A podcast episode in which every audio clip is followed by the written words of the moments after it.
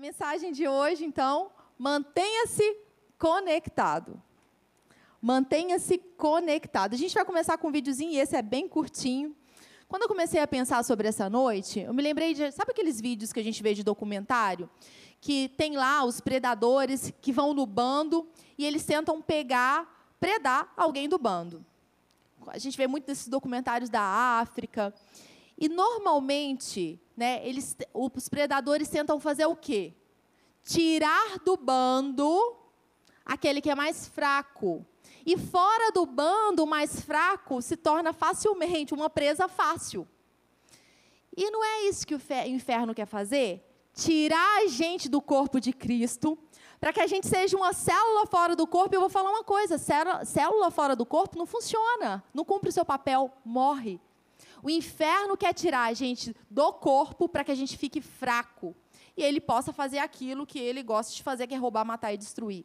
E esse videozinho, a gente vai passar ele agora.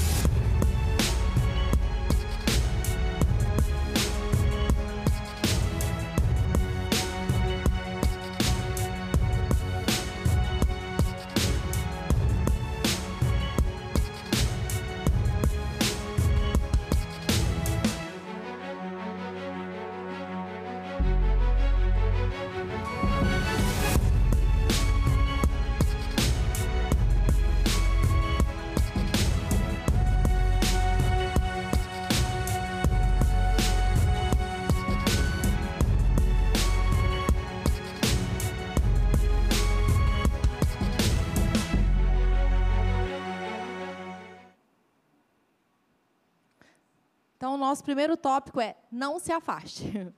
Não, não fique longe. Não se afaste do bando. Não se afaste do corpo de Cristo. Fique perto. Nós somos igreja. E a igreja são aqueles que são chamados para o Senhor, separados para Ele. Nós somos chamados para Deus. E nós somos chamados para fora do sistema desse mundo. Nós pertencemos a Deus. E como irmãos, é natural que a gente viva em união, em unidade, juntos. Eu queria que você abrisse aí, pega a sua Bíblia. A gente vai abrir em João 10, capítulo 10, verso 10.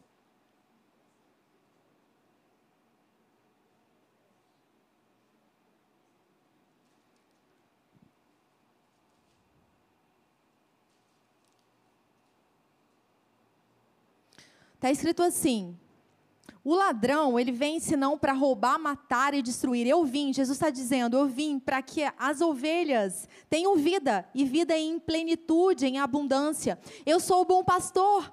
O bom pastor dá a sua vida pelas ovelhas. O mercenário, que não é o pastor a quem as ovelhas pertencem, vê a aproximação do lobo, abandona as ovelhas e então foge. Então o que, que o lobo faz? Ele apanha e dispersa o rebanho.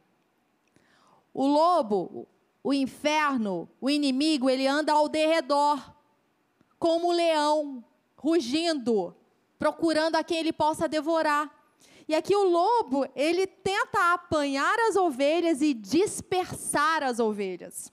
O mercenário, versículo 3, o mercenário foge porque é um mercenário e não tem zelo pelas ovelhas. Jesus diz: Eu sou o bom pastor, conheço as minhas ovelhas e sou conhecido por elas. 15.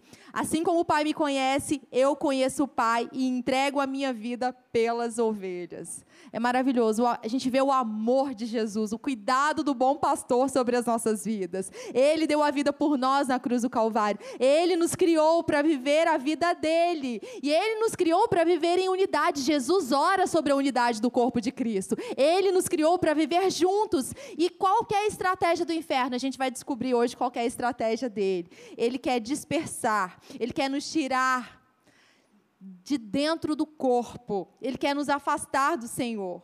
E quando a gente pensa em todos os obstáculos que a gente enfrenta na nossa jornada, e todas as oposições que vão tentar nos mostrar o não, o que não dá, vão tentar fazer com que a gente diga não para os planos de Deus, e as pessoas que a gente encontra que muitas vezes, muitas vezes no caminho, e a gente encontra dificuldades em relacionamentos, a gente vai entender na palavra de Deus, aqui em Efésios 12, 6,12, está escrito assim: a nossa luta não é contra carne e sangue, e sim contra os principados e potestades, contra os dominadores deste mundo tenebroso. E dominadores desse mundo tenebroso está falando de tropas militares contra as forças espirituais do mal nas regiões celestes. Todas as lutas que a gente encontrar, seja aqui dentro da igreja como corpo, seja na sua casa como família, a gente tem que entender que a nossa luta não é contra pessoas, mas sim contra o inimigo que opera no sistema desse mundo e contra o inimigo que muitas vezes influencia as pessoas. E a gente precisa estar ligado e usar as estratégias certas. A nossa luta não é contra pessoas. Não lutamos contra carne e sangue. Olha só, mas face a face contra os principados, olho no olho contra as potestades, diretamente com os dominadores desse mundo e ombro a ombro com a maldade espiritual nas regiões celestes. Gente, sim, tem maldade nesse mundo. A gente vê maldade em todo lado. Em todo canto, o inferno está com a maldade na nossa cara. Como é que a gente vai guerrear contra isso? Qual é o nosso posicionamento mediante a todas as astutas ciladas do inferno? O que a gente deve fazer? Satanás, ele organiza toda a sua tropa do mal em soldados e ele dá ordem, ordens e missões. Quando a gente estuda aqui Efésios, a gente entende que o inferno ele não está despreparado. Ele tem uma estratégia. Ele tem uma forma de agir. Ele envia suas tropas para destruir família. Sim, o inferno, ele quer destruir as famílias. Ele envia suas tropas para que a gente ande de cabeça baixa. Só que essa informação de que o inferno está ao derredor, que ele é muito bem organizado, isso não é para desanimar nem para trazer medo, porque Deus não deu espírito de medo para a gente, mas de poder, amor e uma mente equilibrada. A gente toma conhecimento da verdade para que a gente possa se posicionar contra o inferno. O conhecimento liberta, a ignorância mata. Nós precisamos ter conhecimento como é que o inferno age para que a gente possa se posicionar como filho de Deus. A gente tem que conhecer quais são as nossas armas para que a gente possa lutar contra. Precisamos saber, conhecer a palavra para a gente agir de forma certa. E aí então, é uma realidade espiritual o fato de que temos mais autoridade que o inferno. Deus é muito maior. Aquele que habita em nós é muito maior. Temos mais poder que o diabo. Deus é o Todo-Poderoso. Gente, Deus não está lutando contra o diabo para ver se ganha. Deus é o Todo-Poderoso, ele já venceu. Jesus já venceu na cruz do Calvário. Deus já está, ele, ele não perdeu o seu trono. Deus não saiu do seu trono. Ele governa de eternidade a eternidade. O inferno, o diabo que escolheu sair dessa posição maravilhosa, ele quis ficar parte de Deus. Perdeu, ele que perdeu. Agora Deus, ele continua reinando. Satanás ele foi expulso do céu. Quem governa é Deus. Maior é o Senhor, é o Espírito que habita em nós. É uma realidade, é um fato. Não é se Deus vai ganhar, não, Ele é o eterno ganhador. Ele é o Deus que comanda, é Ele que criou, Ele é o Criador. Então não é se nós temos poder ou não, nós temos poder. Não é se a gente pode ganhar ou não, nós vamos ganhar. Vamos manter a nossa vitória até o fim. Temos aquele que é maior vivendo dentro de nós. O poder explosivo, dunamis, que quebra cadeias, que destrói todas as tropas do inimigo, habita em nós. As estratégias. Espírito Santo, o Espírito Santo que é Deus, habita em nós. Ele tem as estratégias certas para a gente vencer. Isso é uma realidade.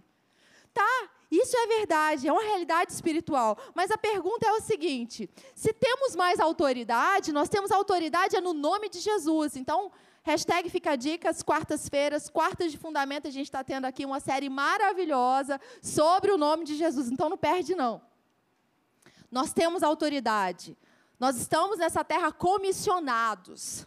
Nós estamos aqui no nome de Jesus. Então, se a gente tem mais autoridade que o inferno, se a gente tem mais poder, porque Deus é o Deus Todo-Poderoso, se temos aquele que é maior vivendo dentro de nós, a pergunta é: por que, que parece que muitos na igreja estão vivendo de forma derrotada?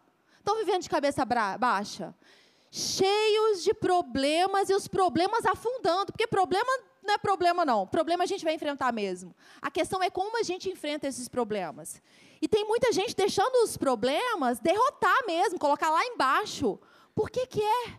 Que não está funcionando muitas vezes na vida de muita gente. Se a gente tem poder, se a gente tem a verdade, se a gente tem Jesus, por que, que é que muita gente não está vivendo de forma vitoriosa e o inferno está colocando para baixo? O motivo pelo qual muitos estão vivendo em derrota, muitos não estão comendo o melhor dessa terra, é porque o diabo está usando uma arma muito importante. Ele tem algo muito importante que muitos na igreja não estão usando. Não estão, estão usando. E a gente vai descobrir qual é essa arma que ele tem usado. Vamos voltar aqui para Efésios 6, 12. Lembrando que a nossa luta não é contra carne e sangue, e sim contra principados e potestades, e olha só, contra os dominadores deste mundo tenebroso, contra as forças espirituais do mal.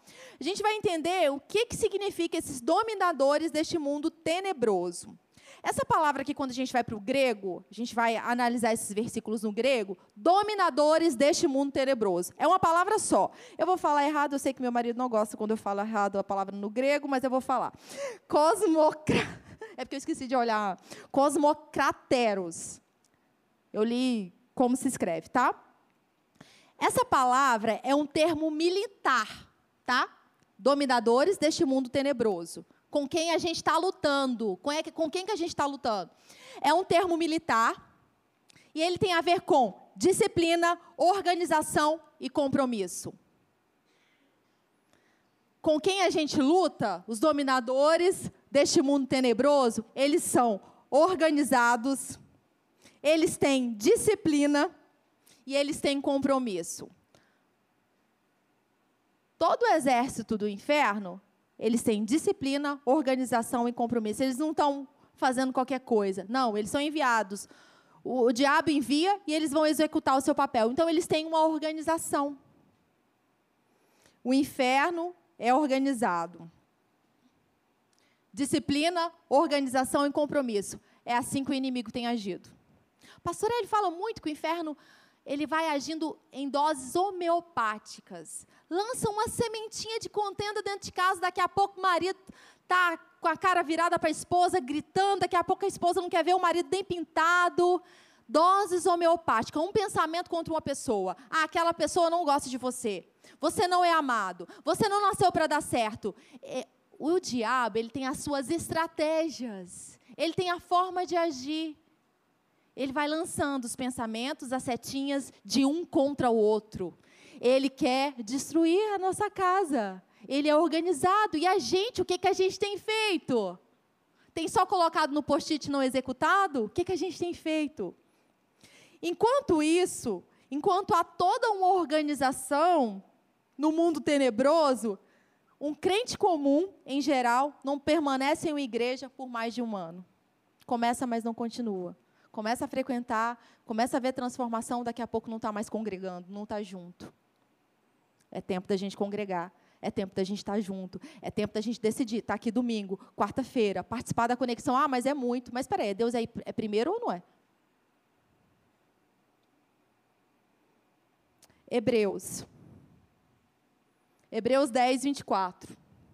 Consideremos-nos também uns aos outros, para nos estimularmos ao amor e às boas obras. Não deixemos de congregar-nos. Gente, lá, o apóstolo Paulo, lá, muitos, muitos tempos, muitos anos atrás, ele já ah, vivia esse problema das pessoas não, não quererem congregar, deixar de estar junto. Deus nos criou para estar juntos. Se somos corpo, é para a gente estar conectado.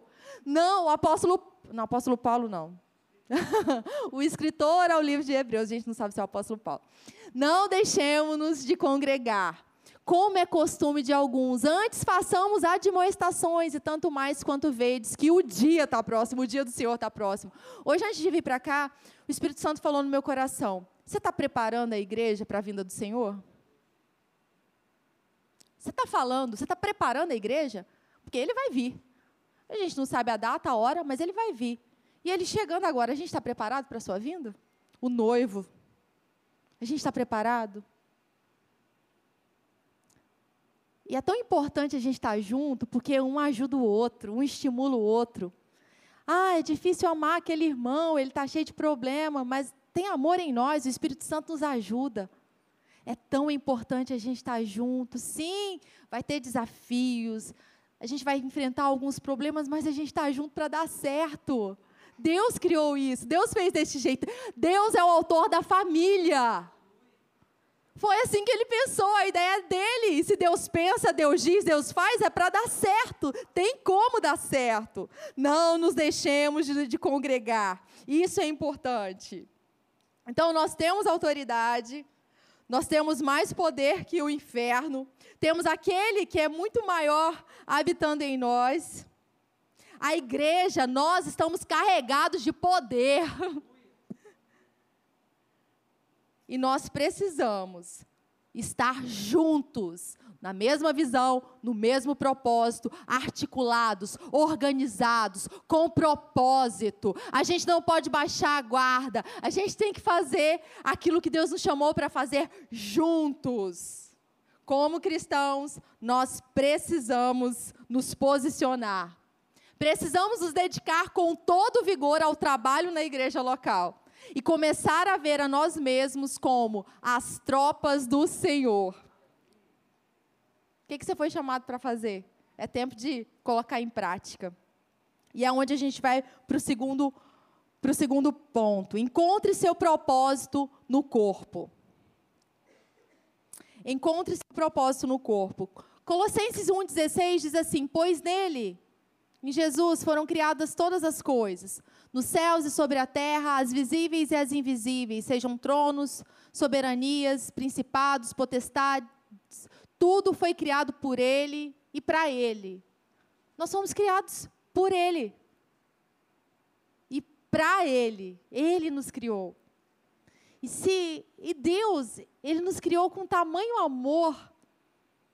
E não foi por acaso. Do nada, ah, vou criar um monte de gente para viver aí, cheio de problema. Não! Deus nos criou para Ele, para que a gente possa experimentar toda a Sua glória, o Seu poder, e para que a gente possa transbordar na vida de outros aquilo que Ele mesmo nos deu. E a pergunta é: você acha que Deus te formou no ventre da sua mãe para nada? Você acha que Ele te formou de forma admirável para nada?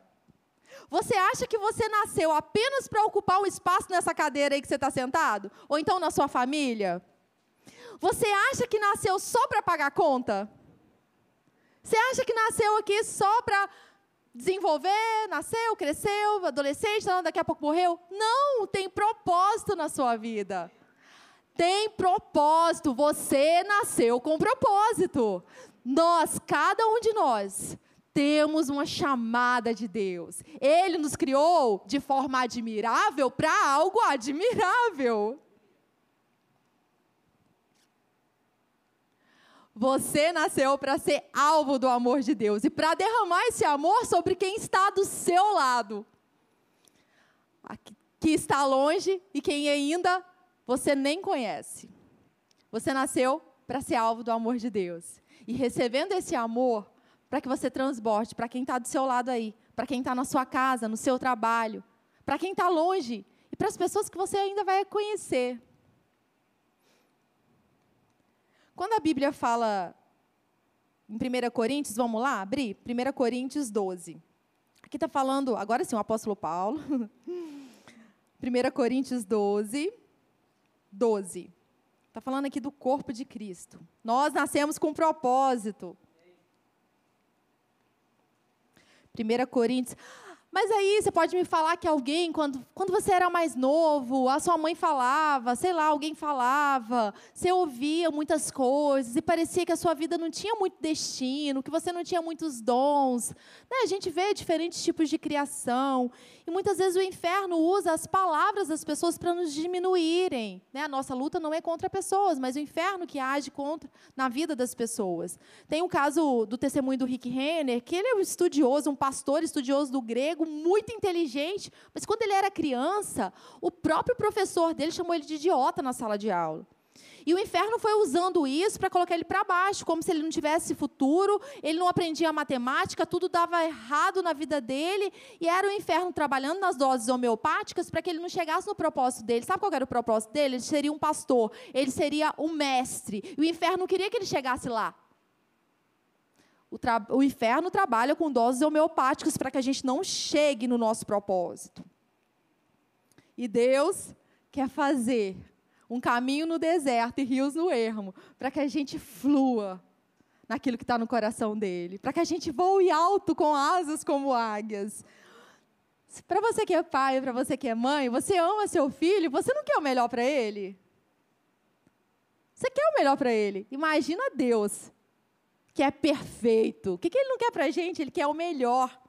1 Coríntios 12, 12.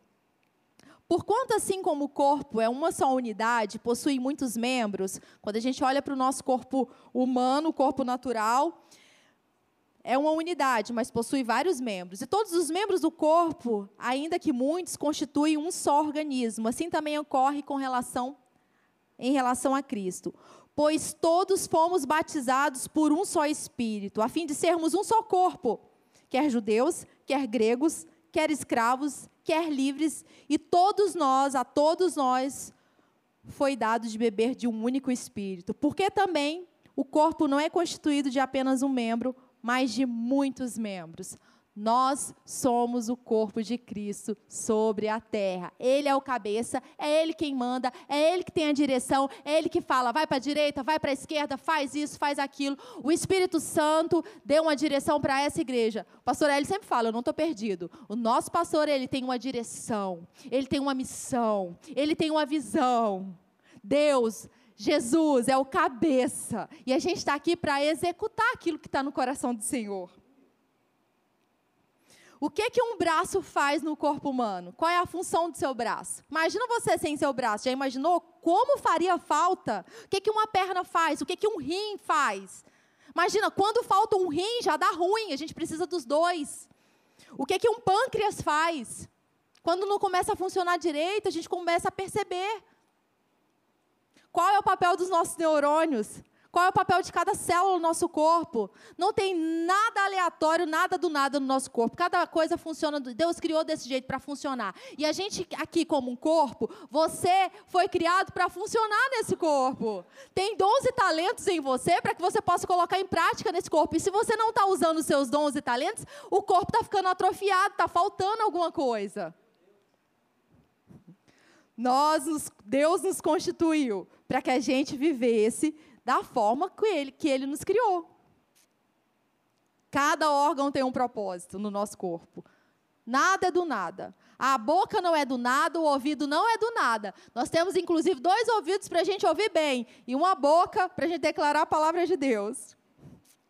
Cada órgão tem um propósito, cada órgão do nosso corpo tem um propósito, e você tem um propósito. Nessa igreja, você tem um propósito no seu trabalho, você tem um propósito na sua casa. Você não nasceu do nada, você não vai ser um órgão desperdiçado nessa terra. Imagina chegar lá diante do trono de Deus, depois que acabar toda a nossa jornada aqui na terra, Jesus voltou, a gente está lá diante do trono de Deus, e aí a gente vai estar tá lá, o grande julgamento. A Bíblia fala do grande julgamento. E aí, Deus te chamou para você ser um mestre. Deus te chamou para você cuidar, para você fazer algo específico. E aí, Jesus vai perguntar: e aí, fez? Como é que foi? Não fiz, não, estava muito cansado, achei que não ia conseguir. Não, deixei para lá. Gente, é, é, é, muito grande isso. A gente vai estar diante do trono de Deus. A gente está diante do trono de Deus agora, inclusive. O que, que a gente vai apresentar para Deus hoje? Isso não tem que ser peso na nossa vida, não, tem que ser alegria. Olha só, o Deus, que é todo poderoso, escolheu a gente. A gente disse sim. Então tem que ser uma alegria servir a Ele. tem que ser uma alegria. Falar: eis-me aqui, envia-me a mim. Aqui eu vou cumprir meu propósito. O inferno não vai parar. Tem que ser uma honra poder vir para cá, sabe? Num domingo, numa quarta-feira, numa segunda-feira na Atos, na conexão. Tem que ser uma honra servir a Deus. O Deus que é grande, que não precisa de nada, nos escolheu para servir a Ele. Gente, tem que ser uma honra, uma alegria vir para a igreja. Ah! Gente, é domingo, é dia de louvar o Senhor, é dia de encontrar os irmãos, é dia do Espírito Santo se movimentar, é dia de cura, é dia de cadeias serem quebradas nesse lugar. Tem que ser uma alegria, não dá para ficar mais em, no raso, sabe? Igual o bebezinho que fica ali no rasinho, que não vai para águas profundas, e a gente tem que vir para cá falando: eu vou experimentar águas profundas, eu quero mais, eu vou servir ao Senhor, eu vou adorar ao Senhor. Tem que ser uma alegria no nosso coração. Viver tem que ser uma alegria, porque o Espírito Santo habita em nós. Tem que ser uma alegria, não dá mais para ficar acomodado. O inferno quer deixar a gente acomodado numa rotina. Como a pastora Daisy diz, diz muitas vezes, que ela teve todo um tempo. Ela nasceu no lar cristão e ela deixou muitas vezes o Espírito Santo num cantinho. Ela viveu a vida dela e o Espírito Santo ficou num cantinho. E quantos de nós não temos colocado o Espírito Santo num cantinho, deixado, deixa que eu vou, de, falado, deixa que eu faço? Não, é tempo da gente se mover com o Espírito Santo e fazer nessa terra o que somos comissionados a fazer. É pôr a mão sobre os enfermos, eles, eles, eles vão ser curados. É expulsar demônio mesmo, colocar o demônio para correr. Ele tenta atazanar a nossa vida e põe ele para correr. É tempo da gente se movimentar. Cada órgão tem um propósito e você não é diferente. Você tem um propósito nessa terra. A questão é, você tem intimidade com o Espírito Santo para você perceber para que você foi chamado para fazer. É na intimidade com Deus que a gente descobre a nossa chamada. Você faz parte do corpo de Cristo. O que você acha de começar a fazer o que você foi chamado para fazer? O que você acha de fluir nos dons que Deus te deu? O que você acha de ansiar pelos dons? O que você acha de ir além do que você já foi até agora?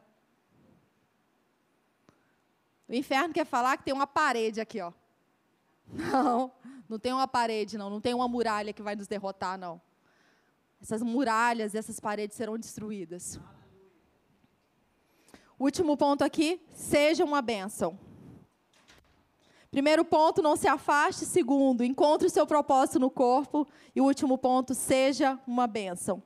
Efésios 6,18 está escrito assim: com toda oração e súplica, orando em todo o tempo no Espírito, e para isso vigiando com toda perseverança e súplica por todos os santos. Que está falando de oração. Orar em todo o tempo. Orar no Espírito e vigiar. Seja uma bênção orando pelo seu irmão. Seja uma bênção intercedendo. Nesse final de semana a gente teve um retiro maravilhoso de pastores da nossa igreja. E teve um momento que a gente estava lá na, na, oração e Deus, o Espírito Santo me dirigiu a interceder por uma pessoa e eu deixei de lado aquilo que eu queria para interceder por aquela pessoa.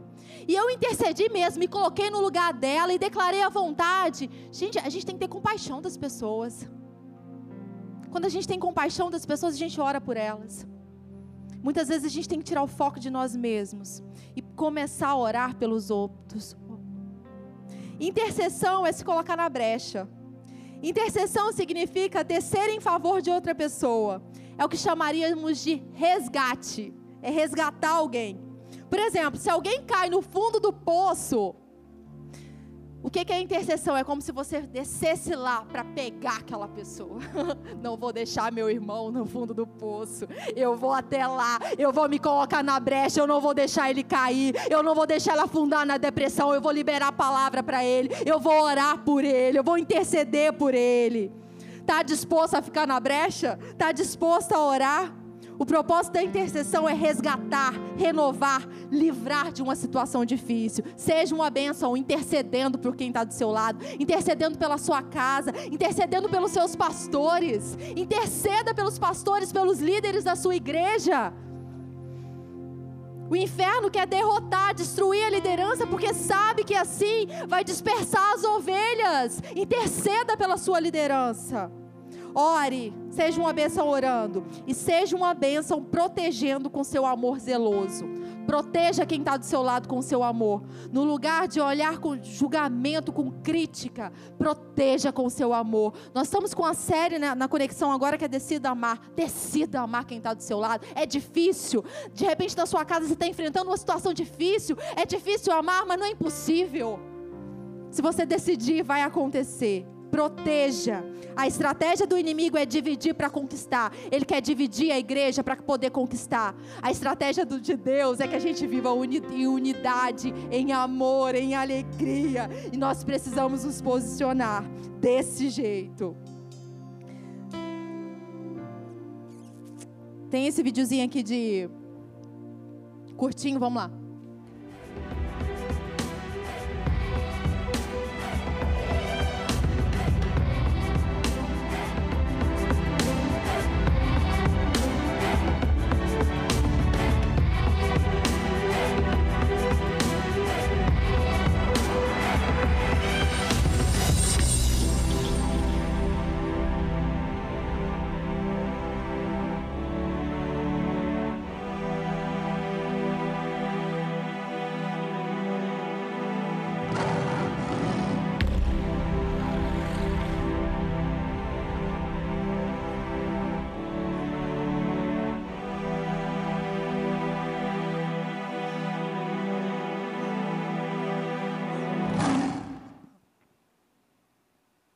Aquele animal foi pego no bando, ele não estava fora do banco. Foi pego no bando. Nós precisamos nos proteger, não desistir do outro, não deixar o outro para trás, mas cuidar do outro. Provérbios 17, 17: Um amigo ama em todos os momentos, é um irmão na adversidade. Ame em todo tempo, na adversidade e nos dias bons para finalizar aqui, eu quero falar para vocês que corrigir também é amar. Corrigir também é proteger. Sabe quando um pai chama para perto o filho e fala assim: de repente tem uma ladeira e ele está brincando num lugar que é perto do precipício, ele fala: vem para cá, menino. Aí não, vem para cá agora. E às vezes o pai chama rápido: sai daí que aí é perigoso. Quando o pai faz isso, não é porque ele não ama seu filho, é porque ele ama tanto que não quer que o filho caia no abismo. Corrigir é amar, é proteger. Quando Deus nos corrige, é porque Ele nos ama e não quer que a gente caia, ou seja pego pelo inimigo, ou saia do bando. Corrigir é proteger, e Deus nos corrige através da Sua palavra, e Ele nos corrige em amor. Aleluia, aleluia. Não se afaste, fique próximo. Peça ajuda se for necessário. Grite se for necessário. Não se afaste, fique próximo. Decida cumprir seu chamado nesse tempo. Decida descobrir se você ainda não sabe. Decida amar quem está do seu lado. Proteger, orar, interceder. Diga sim para essas coisas. E você verá a glória de Deus. E você verá milagres. Aleluia. Aleluia. Obrigada, Senhor, pela tua palavra. Nós te honramos nessa noite, Senhor. Nós te honramos, Senhor. Te agradecemos pelo teu cuidado. Te agradecemos pela nossa igreja, pelos nossos pastores. Te agradecemos pela vida do pastor Hélio e da pastora Deise, Senhor. Como eles têm semeado na nossa vida, Pai. Nós abençoamos a vida deles, honramos a vida deles e declaramos bênção sem medida, Senhor. Declaramos milagres sobre a vida deles. Agradecemos pela nossa igreja por cada pessoa que serve aqui, Senhor, por cada pessoa que disse sim. Te agradecemos por essa noite poderosa.